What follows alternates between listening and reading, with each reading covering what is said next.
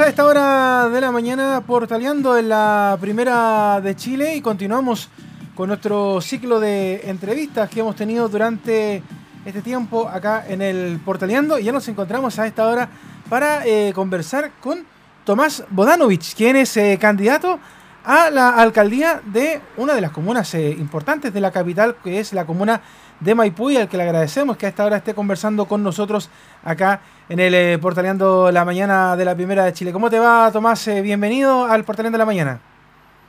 Hola, Leonardo, ¿cómo estáis? Muchas gracias por la invitación. Saludar a todos y todas quienes nos están escuchando en este primer día ya de campaña suspendida, así que desde la casa trabajando esta vez. Justamente, pues me imagino que, que estaba bien expectante, Tomás, de, de, las decisiones que se tomaran ahí en el Congreso respecto a si se suspendía o no la campaña. Habían algunos eh, candidatos que no iban a la reelección y que pedían un poco de cancha pareja, porque resulta de que algunos que iban a la reelección acusaban de que se estaban ocupando fondos municipales, otros no tenían eh, cómo poder hacer sus campañas, hay un tema de costo económico. ¿Cómo ha sido en tu caso, Tomás, todo este periodo de campaña? ¿Te, te ha costado por temas de pandemia, por temas económicos? ¿Cómo ha sido tu situación allá en la comuna de Maipú? Mira, es, es, imposible negar que para nosotros significa una dificultad. Evidentemente, extender campaña un mes es difícil en lo económico, en lo psicológico, en lo energético. Es como, no sé, como que estés corriendo una maratón de 42 kilómetros y cuando te faltan 500 metros para llegar a la meta te digan, oye, no, quedan, quedan 10 kilómetros más.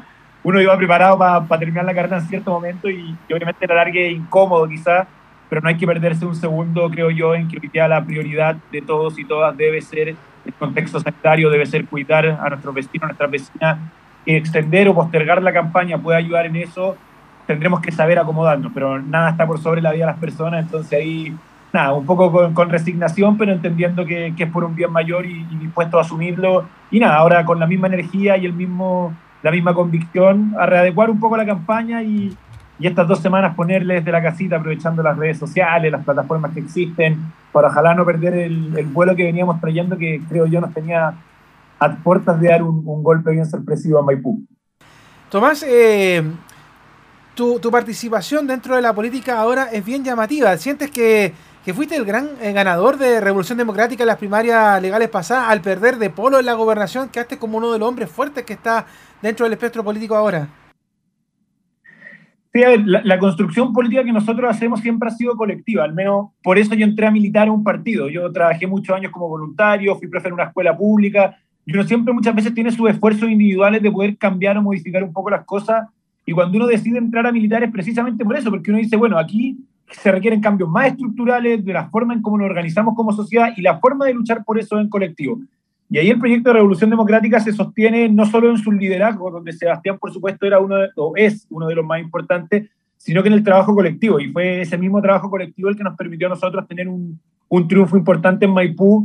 Pero yo no creo eso tanto de los hombres fuertes, ni mucho menos. Yo creo que responde a procesos territoriales que veníamos dando hace muchos años en Maipú, a un trabajo muy de la mano con organizaciones sociales, con vecinos, vecinas, y que por suerte eso se corroboró en las urnas. Pero pero no, hombre fuerte para nada. Creo que sí tenemos un gran proyecto que estamos levantando en Maipú y que le hace mucho sentido a la comuna precisamente por el contexto que hoy día estamos enfrentando en Maipú, que, que es de un municipio que deja harto que desear, creo yo.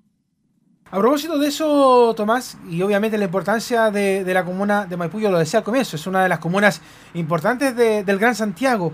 ¿Cómo has visto la actual gestión de la alcaldesa Katy Barriga y me imagino que es llamativo para ustedes que ella se haya arrestado también de los debates con el resto de los candidatos por la comuna. Yo no sé si fue llamativo, yo creo que, yo, creo que era lo más esperable.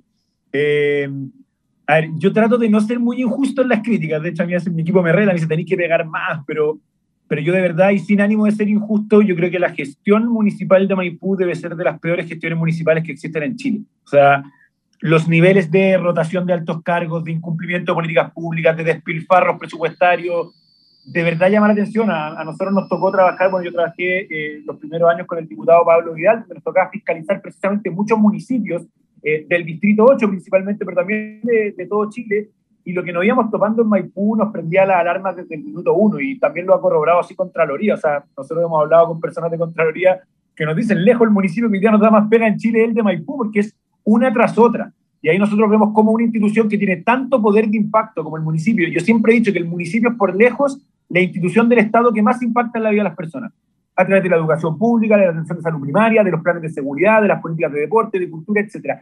Toda la política más concreta que le llega a las personas hoy día depende de una buena o una mala gestión municipal. Y lo que estamos viendo en Maipú es realmente preocupante y por lo mismo se levanta este proyecto de alternativa, porque no podíamos quedarnos de brazos cruzados en la pura crítica frente a la situación que hoy día se está viviendo en Maipú. Te saco un poquito del tema de la comuna, pero tú recién lo nombrabas ahí a, Pablo Vidal en, este, en esta labor fiscalizadora. Eh, se fue justo de RD después de las primarias. ¿Cómo te tomó esta noticia a ti? se nos fue Pablo. A ver, eh, yo creo que esas son reflexiones más personales. Pablo, eh, en, su reflexión política, determinó que quizás Revolución Democrática no era el espacio desde donde él podía generar un mayor aporte, un cambio, donde él quizás se sentía más cómodo. Reflexión política con la que yo difiero. Yo sigo pensando que el proyecto de Revolución Democrática y el del Frente Amplio es el proyecto que tiene que encabezar un proceso de transformaciones en Chile durante los próximos años. Eh, pero más allá de eso, mantengo una buena amistad con Pablo, una relación bastante fluida y creo que a fin de cuentas estamos en la misma vereda frente al proceso de cambios que tenemos que enfrentar. Yo creo en un proyecto de unidad de la oposición, de la centroizquierda, donde vayamos a combatir pisos mínimos que hoy día nuestro país no está pudiendo garantizar a la población. Y ahí yo creo que con Pablo y con muchos otros tenemos que encontrarnos en ese camino, más allá de que hoy día estemos en tiendas o, plataformas diferentes. Eh, Tomás, eh, bueno, eh, me quiero quedar un poquito en ese punto porque hace algunas semanas, en febrero por ahí, leí una, no sé si tú la pudiste escuchar también, una dura crítica que le hizo un colega, Tomás Mochati, a Revolución Democrática en general, así como diciendo de que era una bolsa de gato donde no se entendía nada, que, se escapaba de, la izquierda más dura, pero que tampoco, como que diciendo que no era ni chicha ni limonada. ¿Cómo tomaste tú y cómo tomó RD esta situación de tan dura que, que yo la leí? De hecho a mí me llamó la atención, pero también esperaba quizá alguna respuesta un poco más clara también de Revolución Democrática de cómo es lo que están viviendo en estos momentos políticos ustedes no, escuché al señor Mochati para aclarar, entonces no, me puedo hacer cargo de lo que él dice, pero un poco entiendo cuál puede ser la crítica de fondo y, prefiero hacerme cargo de la crítica que, que referirme al interlocutor. A ver, yo creo que el proyecto de Revolución Democrática es un proyecto que nace en un inicio post eh, movilizaciones del año 2011, donde fuimos toda una generación que salimos a las calles a exigir derechos sociales, una educación gratuita, pública, de calidad, y, y responde, creo yo, el surgimiento de Revolución Democrática y esto es una crítica, un poco más a una épica generacional que a un proyecto político muy determinado. Entonces, dentro de Revolución Democrática, hubo muchos que nos sumamos un poco por esta expectativa de decir, podemos hacer una política distinta, podemos organizarnos ir a disputar la institucionalidad, pero mucho más desde una épica movilizadora de una generación que de un proyecto ideológico muy bien consolidado. Entonces, Revolución Democrática tenía y tiene todavía una diversidad muy grande en sus filas. Tenemos personas con formas de mirar la política o formas de mirar la sociedad, yo creo que distintas. Eso puede ser visto como una amenaza para el proyecto político o como una riqueza. Yo creo que los proyectos políticos deben lograr muchas veces hacer confluir a distintas miradas, sobre todo hoy día en la izquierda, donde sabemos que hay una vocación de fragmentación muy grande, de dividirnos en distintas miradas, sensibilidades, identidades, y yo creo que tenemos que ser capaces de convocar proyectos amplios de transformación social y ese es el desafío que hoy tiene Revolución Democrática. Y en el camino sin duda que hemos cometido errores, que hemos tenido muchas veces disputas legítimas internas para ver cuáles tesis son las que se van imponiendo, pero yo creo que el momento de hoy eh, pilla Revolución Democrática en un proceso de unidad, de ir a enfrentar contiendas municipales, porque entendemos que ahí es donde vamos a transformar Chile, lo que se está jugando en Viña del Mar, en Valdivia, en Ñuñoa, en Peñalolén, en Maipú, donde tenemos grandes proyectos territoriales que esperan poder llegar a los gobiernos locales y desde ahí comenzar a transformar Chile desde sus barrios, desde sus organizaciones, porque creo yo que el Frente Amplio cometió un error estratégico muy importante, que es que el proyecto del Frente Amplio nace al alero de una elección parlamentaria y el primer espacio institucional que vamos a ocupar es el Congreso, cuando creo yo que el proyecto del Frente Amplio debiera haber nacido desde las organizaciones sociales, desde los consejos municipales, desde los gobiernos locales, para desde los territorios demostrar que teníamos una forma de gobernar distinta. Aún estamos a tiempo de remediar ese error y por eso yo creo que lo que pasa en las próximas municipales va a ser fundamental no solo para el futuro de RD, también para el futuro del Frente Amplio. Te traigo de vuelta a la comuna de Maipú, Tomás. ¿Cómo has visto tú la situación de los vecinos? Me imagino que, como te decía al comienzo, es complicado conversar con ellos en puerta a puerta en tiempos de pandemia, en donde la gente tiene temor al contagio, pero algo has podido sacar en limpio, me imagino, durante todo este periodo. Una comuna que en el último tiempo estuvo marcada, por ejemplo, por la muerte de esta persona en una feria navideña, sin ir más lejos, y, y que lamentablemente no se ha destacado por buenas noticias, sino que se ha quedado simplemente con eso. ¿Cómo ha sido lo, de los vecinos? Porque me imagino que algo también bueno puede tener esta comuna para la gente que no conoce eh, al resto del país lo que está pasando en Maipú, Tomás. No, por supuesto, mira, nosotros, más allá del trabajo que traemos hace años en la comuna, yo particularmente hace cuatro, Revolución Democrática hace ocho, en últimos siete meses, nosotros, como tú dijiste, pasamos por una primaria. Nosotros para el proceso de las primarias hicimos un proceso que se llamó 100 encuentros por Maipú. Hicimos 100, 104 en este caso, reuniones territoriales en barrios desde donde las cuales construimos nuestro programa, que luego complementamos con 84 reuniones más temáticas. Y ese fruto de 184 encuentros nos dio nuestro programa municipal participativo que hoy día tenemos. Y en ese proceso de escucha uno se va dando cuenta cuál es la realidad de los distintos sectores de Maipú. Maipú tiene 21 unidades barriales distintas, más de 500.000 habitantes, tiene una diversidad muy grande, no tiene nada que ver el sector de la Farfana con el sector de Ciudad Satélite, con el barrio Sol Poniente o el barrio Longitudinal, conviven realidades muy distintas, pero sí habían diagnósticos muy comunes en los distintos barrios. Nosotros aplicábamos encuestas en cada uno de los barrios, íbamos poniendo el termómetro y en general cosas que se repetían. El problema uno siempre es el miedo a la inseguridad y la delincuencia. Yo creo que hoy día la delincuencia es un fenómeno que atemoriza a un gran porcentaje de la población maipucina y eso se debe sin duda a un abandono que han tenido los barrios por parte de la institución, no solo del municipio, también de carabineros, de policía de investigaciones que hoy día no están presentes en el territorio. Eso genera una sensación de abandono que le da miedo a la gente. Lo otro que rescatamos mucho también es un abandono por parte de la institución municipal. Hoy día, todos los grupos organizados de la comuna, ayer nomás nos juntamos con los estudiantes del ESAM, que es la Escuela de Artes del municipio, y nos contaban sus experiencias con, con alcaldía, que de verdad son terribles, se sienten totalmente ninguneadas por el municipio, no son tomadas en cuenta, no trabajan en conjunto, sus demandas no son escuchadas. Entonces hoy día tenemos una comuna que resiente la ausencia de un municipio y una pésima gestión municipal que ha decantado un problema grave a la comuna. Muchos vecinos y vecinas de la comuna nos sostienen que hace cuatro años ser de Maipú era un motivo de orgullo. Y hoy día Maipú se ha convertido en una comuna lamentablemente estigmatizada, ya sea por las parafernalias que monta su alcaldesa de vez en cuando o por las crónicas rojas que habitualmente están en los medios de comunicación. Entonces yo creo que es urgente que detengamos un proceso de deterioro que está sufriendo nuestra comuna y que a través de una buena gestión municipal podamos recuperar lo que Maipú siempre fue, que era una comuna tranquila, amigable, comunitaria, de la cual uno sentía orgullo de ser parte. Me imagino, Tomás, que uno de los desafíos grandes eh, que tendrías al ser electo es ver el tema del despilfarro de dinero, porque tú bien lo decías recién, ha sido muy cuestionada la gestión de, de la alcaldesa con respecto al manejo económico, que se ha gastado dinero en cosas que son derechamente innecesarias para, para, el beneficio de la comuna. ¿Cómo se podría solucionar eso? Porque me imagino que, eh, yo creo que tú lo tienes claro, asumen la alcaldía de Maipú y lo primero que va a pasar es que los vecinos te van a decir, Tomás, necesitamos alimentación porque estamos en tiempos de pandemia, no hay empleo, necesitamos mejor atención de salud, necesitamos mejor educación. ¿De dónde se podría sacar este dinero? Porque si vamos a la arca de la comuna, sin yo saber lo que está pasando en realidad por allá, me imagino que en estos momentos todo número rojo. Mira, yo siempre he dicho algo, yo creo que el principal problema de esta política espectáculo que tenemos en Maipú es que te encandila con su forma y nos quedamos todos hablando del peluche, del auto dorado, del baile de zapallo, pero al encandilarte con las luces te esconde lo que hay en el fondo. Y los problemas de fondo son los realmente graves, Maipú, como tú lo sostenías. Hoy día tenemos un déficit municipal que se estima en 40 mil millones de pesos. El presupuesto municipal de Maipú, para que tú sepas, Leo, son de 125 mil millones de pesos, de los cuales se estima un déficit de 40 mil, es decir, casi un tercio del presupuesto municipal en deuda que se ha perdido. Tenemos el plan de desarrollo de SMAPA, que es, son los recursos que salen de la boleta del agua de los maipucinos y maipucinas para reinvertirse en el sistema para que este funcione de buena manera. Ahí tenemos 33 mil millones de pesos no ejecutados. Y no sé si tú vives en la comuna o transitas por Maipú normalmente, pero es cosa de ver cómo el agua corre por las calles, preguntarle a cualquier maipucino por la presión del agua, por la calidad del agua. El estado de administración de nuestra sanitaria pública de SMAPA es paupérrimo y hay plata que se ha cobrado durante cinco años que sencillamente no se ha ejecutado y uno ve las consecuencias a la vista. Solo el año 2018 SMAPA perdió un 66% de su agua. Ese es el porcentaje de aguas no facturadas que declaró la Superintendencia de Servicios Sanitarios.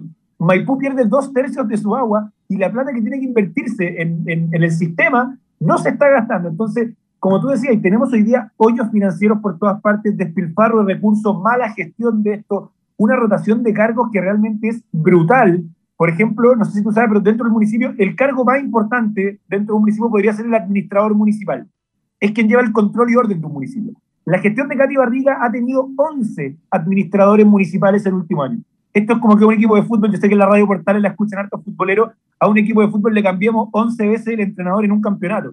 Es imposible que ese equipo juegue bien. Y eso se repite en muchos altos mandos de la MUNI. Entonces, realmente tenemos un problema grave y ahí, como decías tú, vamos a tener un desafío muy grande de entrar a reparar un municipio en términos financieros, pero no solo financieros, también en términos organizacionales, porque también se ha instalado hoy día una cultura del maltrato, del miedo y del deterioro de las relaciones laborales dentro del municipio que sin duda nos va a conllevar un esfuerzo importante para los primeros años de gestión, de reparar un municipio en lo financiero, en términos de números, pero también en la cultura organizacional interna, donde abandonemos la cultura del miedo y comencemos una cultura del buen trato y el reconocimiento de los trabajadores para desde ahí generar una, una buena cultura laboral y un buen impacto municipal en la comuna. Me imagino que también Tomás, dentro de todo este tema, eh, lamentablemente, porque no debería pasar, insisto, eh, una auditoría por lo menos para saber qué pasó con toda esa plata, porque ya se hizo, pero como que parece que no se, no se esclareció totalmente y me imagino que hasta el día de hoy la gente siente de, que ellos podrían recibir muchos beneficios, pero no se ven. Me imagino que ustedes también en, su labor fiscalizadora, a pesar de no llegar todavía a la municipalidad, han pensado en el tema de eso. De, bueno, hay que auditar, hay que saber qué pasó finalmente con esas plata y evitar que en el futuro vuelva a ocurrir en la municipalidad.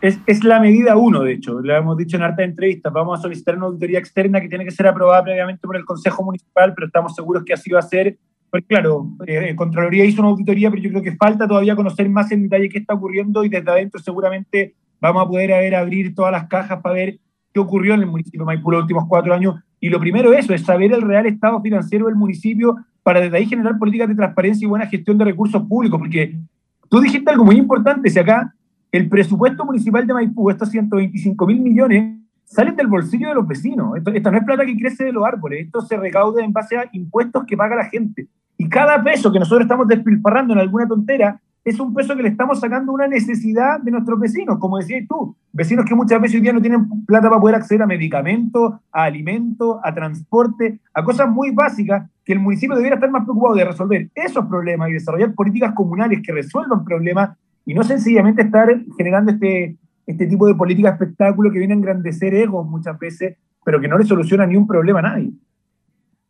Eh, Tomás, bueno, hemos hablado dentro del tema de lo que está pasando y lo que podría pasar, pero también cómo, cómo se puede seguir mejorando, haciendo el paréntesis de todo lo que ya ha pasado en este último periodo, en la comuna de Maipú. Yo la he visto, yo de hecho nosotros teníamos casa con mi familia allá en, el sector de la, de la Rinconada, un lugar que, que, ha ido mejorando de a poco. De hecho, eh, ya la accesibilidad en transporte quedó muy bien hecha en este corredor que, se hizo desde el sector del Templo Votivo hacia el fondo, que quedó muy lindo. Pero, ¿cómo se sigue mejorando la, la, comuna de Maipú? ¿Cuáles son las propuestas que tú tienes para eh, mejorar o volver a poner a Maipú en el tapete, pero como te lo decía hace un rato, de aspectos positivos?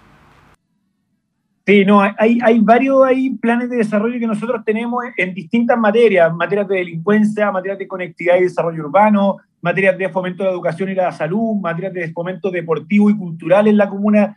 Yo creo que lamentablemente Maipú fue una comuna que en los últimos años se dejó estar por parte de su autoridad, pero que hoy día tiene una riqueza territorial que es enorme. Nosotros en este proceso de encuentros territoriales, como te dije, nos hemos juntado con un montón de organizaciones sociales, culturales, deportivas, de la salud, de educación, de medio ambiente, y uno ve como distintos esfuerzos territoriales de talento comunal, gente que se ha formado, que se ha preparado, que está hoy día contribuyendo en su comuna, lamentablemente ven en el municipio como un búnker cerrado al cual no tienen acceso y no una institución que les pertenece y que está ahí para impulsar las buenas iniciativas que hoy día están desarrollándose en la comuna.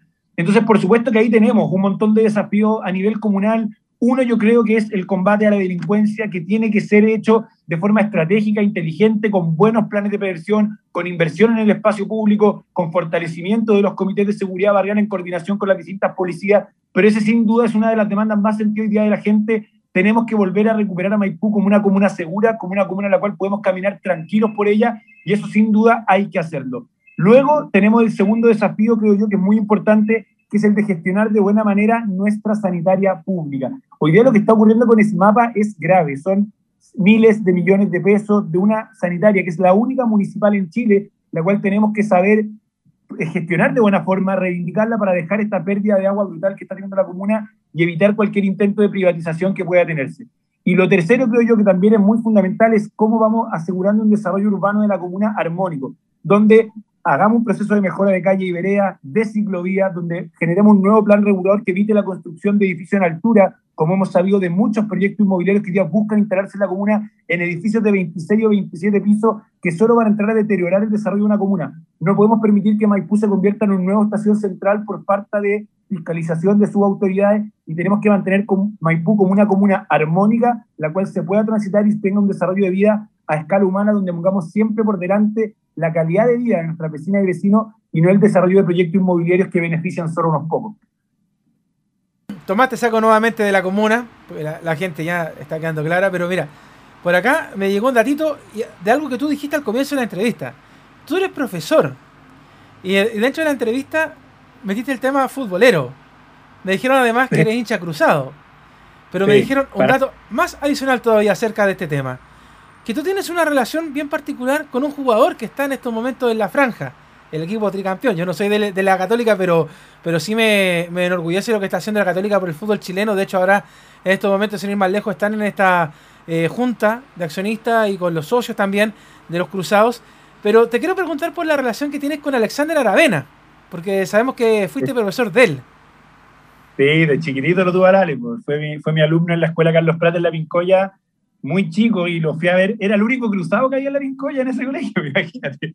Eran poquitos, entonces lo agarré de regalón muy chico, lo iba a ver siempre a, San Carlos en las mañanas, y ahí armamos una linda amistad también con sus papás, con el Ernesto, con la Romy, por supuesto con él, de, de harto apañe, de poder un poco funcionar como una especie quizás, no sé, de hermano mayor, de preocuparme de él, de, de poder brindarle las cosas que él necesitaba o algunos consejos. Y nada, ahí armamos una linda amistad. Yo lo vengo siguiendo a Lale desde la sub-11, imagínate. Entonces, ahora que esté en el primer equipo, es, yo juega Católica y se detiene todo, porque aunque Lale esté en la banca y con pocas opciones de entrar a eso, porque la tiene complicada, le compite a San Pedro y a Valencia, que están re bien. Pero, pero nada, ahí estamos siempre atentos a lo que haga, conversamos mucho. El otro día, de hecho, conversamos después del partido, estaba medio caliente él porque no lo habían metido porque justo ahora están, hay hartos lesionados y él ve también con el Clemente, el Gonzalo, que son un poco de sus generaciones, ya van sumando minutos y yo creo que el Ale, más allá de una excelente persona, yo lo quiero un montón, también es un extraordinario futbolista. Para mí, creo que uno de los grandes proyectos que tiene el fútbol chileno, yo no he visto delanteros que tengan como la madurez y la solidez para definir que tiene el Ale, y yo sé que ya más, más temprano que tarde se le van a dar la oportunidad y vamos a tener ahí rompiéndola con la camiseta de la Cato, pero sí, tengo un, una relación bien cercana a él, lo quiero un montón y solo espero que se cuide, que llegue de buena manera su proceso para que ojalá pueda demostrar en el primer equipo todo lo que demostró en inferiores, donde fue goleador de campeonato que lo pusieron, así es, un crack. ¿Te gustaría, como alcalde electo, eh, tener después alguna alianza con, la Católica para poder llevar a, niños, a vecinos, a que, pudieran haber eh, partidos de la Católica allá en San Carlos de Apoquindo, que además lo van a renovar el estadio, va a quedar hermosísimo. Eh, el nuevo, la nueva Fortaleza Cruzada. ¿Te gustaría, como un sueño, te lo pregunto, eh, porque yo creo que el sueño de, cada uno es de repente, hoy sí, quiero entrar a mi estadio, pero ahora como alcalde, ¿te gustaría también poder llevar a un grupo de vecinos cada cierto tiempo a, la, a, a la Católica? Sí, lo hemos hecho. Ya, bueno, Católica tiene su programa Católica Social, donde recibe muchas veces a estudiantes de colegio. A mí la otra vez una amiga me mandó un audio, me dijo que le había dicho a su familia que miraran mi Instagram para que votaran por mí y apenas cacharon que era cruzado y había perdido los siete votos de la familia. Así que, no sé escucho hablar de la Cato, pero sí, son cosas que uno le meten. mi viejo era fanático de la Cato, me metió ahí. Pero sí, más, más, allá de eso, que por supuesto que sí, yo creo que de verdad, en términos de materia de, políticas deportivas, la Católica hoy día está siendo un ejemplo para todo Chile, no solo en sus ramas de fútbol, en sus distintas ramas deportivas, de cómo genera procesos de formación a través del deporte. Y también hemos desarrollado en Maipú un proyecto deportivo bien importante para la comuna donde por supuesto que lo que hace la Católica, más allá del equipo de fútbol, que uno se lleva a por fanatismo, pero lo que decís tú, el proyecto deportivo que tiene la Católica y cómo está dándole tiraje a sus divisiones menores, cómo está potenciando sus ramas femeninas, cómo está potenciando distintas disciplinas deportivas, es algo que miramos con atención para por qué no poder desarrollarlo desde la comuna. Quizá en alianza con la Católica, porque nos pueden generar ahí un aprendizaje que ellos ya han tenido, pero creo yo que también que los municipios deben ser focos de desarrollo deportivo formativo, recreativo y competitivo, y ahí creo que podríamos estar haciendo mucho más en materia de políticas deportivas en Maipú de lo que se está haciendo, y tenemos un equipo compuesto por más de 50 deportistas, entrenadores, dirigentes deportivos de la comuna, que estamos levantando ahí propuestas bien interesantes. Nos acompaña en ese equipo, por ejemplo, la Bárbara Muñoz, que es seleccionada femenina de fútbol, que es maipucina, y ahí en conjunto con otros deportistas, futbolistas, basquetbolistas, estamos levantando una, una apuesta interesante y yo creo que va un poco en línea de lo que ha hecho la Católica, de cómo podemos formar personas, generar comunidad y también fomentar desarrollo deportivo de alta competencia a través de, proyectos deportivos serios y que perduren en el tiempo. Entonces, sí, yo miro con alta atención lo que hace la Cato y por qué no soñar en algo así en Maipú. Y por qué no soñar también después celebrar una copa más, pues. Oye, van súper bien encaminados en la Católica. Yo, mi equipo, no quiero decir nada porque estamos a los tumbos. ¿ah? Yo, soy de tu archirrival, yo soy de la Universidad de Chile. Le ha tocado duro. Bueno, a la muerte con el Capicol nosotros, que es vecino acá de Maipú también. Pues, sí, pues, gran, gran colega y amigo también es Cristian Caviere, oye. No, buena, buena. Tipo, no, yo, mira, fanático de la Cato, yo creo que ahora nos está tocando algo que no nos había tocado mucho tiempo. A mí me tocó ser profe en la Pincoya en los peores años de Católica, esos que salíamos segundo como cinco veces seguía, y los cabros me molestaban todos los lunes. Entonces, para mí de verdad fue terrible. Y, yo me acuerdo que el primer título que ganamos con Mario Sala, yo creo que nunca he gritado tanto en mi vida y ahora, claro, estamos en otro momento, mucho más estable, con un equipo ya que pese a que cambian los técnicos, el proyecto deportivo ahí sigue, vamos título tras título, hay un tiraje a la cantera que a mí, yo estos años viendo al Ale me, hice un fanático de las divisiones menores de la Cato, me queda viendo a la 15, a la 14, a la 16, entonces los conozco a los chiquillos, veo el esfuerzo familiar que hay detrás, puchi, ver ahora hoy día lo que está haciendo Marcelino, el Nacho Saavedra, el Gonzalo, Clemente, eh, bueno, otros que vienen más atrás que todavía no han debutado, el Pato Flores, Cristóbal Finch, eh, no me cabe duda que hay una camada de jugadores que se han formado muy bien y que le van a dar grande alegría a la Católica y mientras se siga trabajando de esa manera va a ser un proyecto estable en el tiempo. Así que, nada, feliz. Yo me disfruto la Católica ahora más que nunca, sobre todo porque están jugando muchos chiquillos de las inferiores y eso me pone doblemente feliz. Oye, a propósito de, la contra en el fútbol, te quiero hacer la última pregunta mezclando fútbol y política. Gabriel Boric. ¿Ah? ah. ¿Tú sabes de qué equipo es Gabriel? Eh, ¿Tú decís por su candidatura presidencial? Justamente, te quiero preguntar por eso, porque me imagino que, también es una buena noticia, como te lo decía hace un tiempo, eh, eh, la Revolución Democrática, el Frente Amplio en general, no tenían una propuesta, quizás a lo mejor se estaban cargando hacia el lado de Hadwe, pero ¿qué te parece a ti la propuesta de, Gabriel Boric también como candidato presidencial? Mira, yo creo que la apuesta de Gabriel ha sido bien interesante y yo voy a confesar algo, yo no, no tenía tanta expectativa de lo que podría ser Gabriel como lo que realmente ha hecho. Yo creo que estamos en un escenario hoy día donde lamentablemente se empiezan a levantar más nombres de candidatos que proyectos políticos y discusión de ideas. Y ya al final tenemos como 14 candidatos, pero nadie proponía mucho una cosa distinta. Y creo que Gabriel ha hecho un esfuerzo por hacer una campaña de ideas, de ir proponiendo cosas, de, plantear temas de Estado, de generar discusiones públicas. Y yo creo que la candidatura de Gabriel ha sido un aporte hoy día a la discusión de la oposición y está enriqueciendo el proceso que debemos llevar adelante como oposición para ofrecer un plan de gobierno a la gente. Si hoy día no podemos estar solamente en, ser una negación de la derecha, que claro, yo creo que hoy día hay un consenso a nivel social de que otro gobierno de derecha no sería bueno para el país, pero la gente mira para el lado y no ve una alternativa muy clara. Y eso hay que construirlo. Y creo que Gabriel está haciendo un aporte enorme en ese sentido eh, yo he visto con muy buen ojo las intervenciones que ha tenido en distintos programas, las columnas que se han escrito, los esfuerzos que se están haciendo por congregar ahí un, un proyecto de cambio. Yo espero que a Gabriel pueda reunir las firmas para competir en una primaria y que le vaya bien, pero creo que de no hacerlo, igual ya su intervención ha sido un aporte para el proceso que tiene que ir viviendo la oposición en, en este camino, de generar un proyecto país que la gente pueda entender o pueda ver con claridad cuál es el proyecto país que desde este sector político estamos ofreciendo, cuál es el modelo de sociedad que queremos construir hacia adelante. Y, yo de verdad agradezco y saludo lo que está haciendo Gabriel. Creo que es un esfuerzo importante y ojalá todas las candidaturas se trataran más de eso, de poner ideas sobre la mesa y no solo levantar nombres con el fin de marcar en una encuesta. Tomás, te quiero agradecer estos minutos que nos has dado acá a la Radio Portal y al Portalín de la Mañana a través del Facebook Live, a través de la señal de aire. Eh, de poder conversar con nosotros y bueno, desearte todo el éxito cuando se reanude la, la campaña. Por ahora quizá a enfocarse en lo que puedas promover en esos días, a descansar un poco porque me imagino que todo el periodo anterior también tiene que haber sido muy demandante a también obviamente ir canalizando lo que han dicho los vecinos de, la comuna y desearte todo el éxito. Pues y bueno, sale electo, conversamos contigo y vamos viendo cómo va avanzando el tema. Y si no, conversamos igual de la pelotita porque me gustó también tener ese diálogo, también ese lado B que yo creo que a los vecinos también les gusta. Si de repente no todo tiene que ser tan duro y tan cuadrado, sino que al vecino le gusta conversar del día a día, del saber cómo está. Y como tú decías, tener una persona que esté metida en lo que pasa en la realidad, que esté comprometida con la realidad y no tan ajena y no tan lejana eh, y sin ositos de peluche, porque la verdad es que no, ya la gente yo creo que con todo respeto ya no aguanta más esas situaciones en la comuna de Maipú. Sí, eso tiene que cambiar, para eso vamos a estar trabajando firme porque sabemos que hay una realidad que hoy día nos duele en la comuna y más que criticarla o reírnos de ella, tenemos que trabajar de forma seria por superarla y derrotarla. Entonces, esa es la invitación con lo del fútbol feliz. A ver si cuando el Ale haga su primer gol en primera también hacemos una entrevista y más disponible. Yo, yo les puedo gestionar al monito para que tenga una entrevista con ustedes y felices hablar de fútbol cuando quieran. Yo, quise ser periodista deportivo hasta cuarto mes, fanático.